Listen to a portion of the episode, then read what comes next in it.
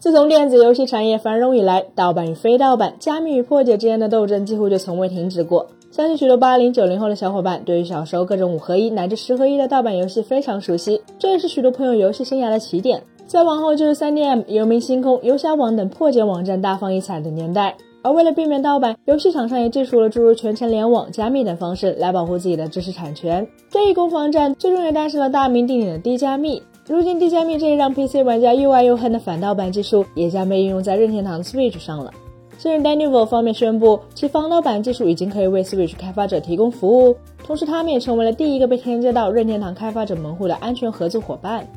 据悉 d a n i v o 为 Switch 开发者提供的第一个工具是 Nintendo Switch 模拟器保护。它可以保护在 Switch 上发布的游戏不被盗版。根据 Daniel 方面的说法，即便一个游戏在其 PC 版本上有防盗版保护，其在 Switch 上发布的版本也可能在第一天就通过模拟器运行在 PC 上，从而绕过 PC 版本的强大保护。不同于从未有过强制性反盗版验证的 Windows PC，Switch 是一个封闭的游戏主机平台。从理论上来说，即便有了提取出来的游戏文件，没有配套的设备也无法解密和正常运行。但模拟器的存在，再搭配提取出的诸如 NSP 等文件，就让绕开 Switch 运行相关游戏成为了可能。然而，作为对硬件设备虚拟映射的模拟器，并不等于盗版，除非模拟器的开发者主动提供盗版游戏资源。目前以海豚、Skyline 为代表的 Switch PC、安卓模拟器，都仅仅只提供模拟器本身。相关游戏资源以及游戏文件解锁密钥都需要靠玩家自行寻找，并以此来规避法律风险。从客观上来说，Switch 模拟器确实给任天堂以及游戏开发者带来了一定的麻烦。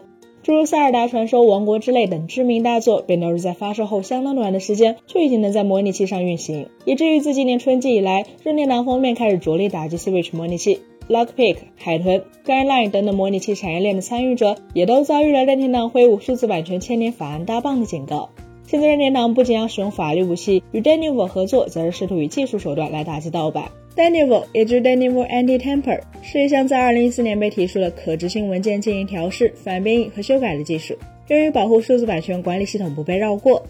在其出现之前，游戏破解通常采用的是直接修改游戏的 exe 或 DLL 文件，并绕过游戏对 DRM 的验证，然后来模拟正版运行。有了低加密后，就可以保护游戏的二进制文件不被修改，从而避免游戏本身被逆向。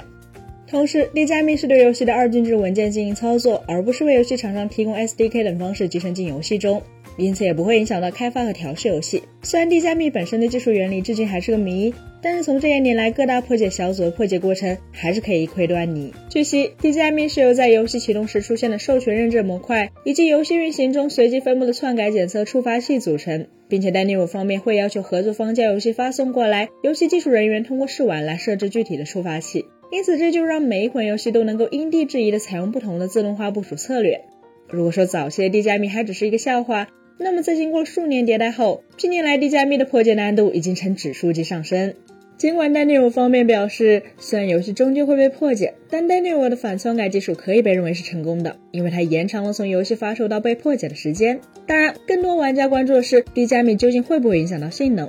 答案是肯定的。如今，在 PC 端，DSO Gaming、Overlord Gaming 等一大批游戏媒体的实际测试都表明，Daniel 会占用系统资源，并影响到读取速度和真生成时间。按照相关玩家从蝙蝠侠三部曲到星球大战绝地幸存者，再到红霞岛的实测结果显示，低加密普遍会让游戏帧率下降百分之十到百分之二十，也就是让 RTX 四零七零只能发挥出 RTX 四零六零的水平。因此，以挥霍硬件性能的方式来保护游戏厂商的知识产权，也使得低加密在玩家社区中备受非议，以至于低加密侵害正版玩家利益这一说法的支持者众多。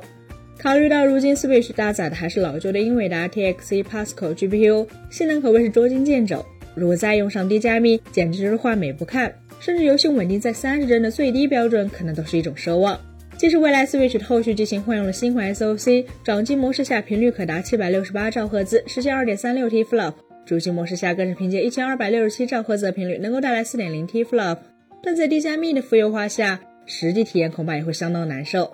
事实上，如果任天堂乃至 Switch 游戏开发者真的要使用低加密，大概率会是学习 Capcom、Square、2K Game 等 PC 游戏厂商的做法，在游戏发售三个月到半年左右就主动移除。因为玩家的购买高峰都是发生在游戏发售的三个月内，并且几乎占到了一款游戏整体销量的百分之七十以上。所以用低加密来保护新游戏销售的高峰期，待峰值过去后顺水推舟移除低加密，就可以既获得实际的好处，又照顾到玩家的体验。本期节目就到这里了，更多精彩的可以关注我们三一生活的官网和全民大同账号查询更多信息。咱们下期再见，拜拜。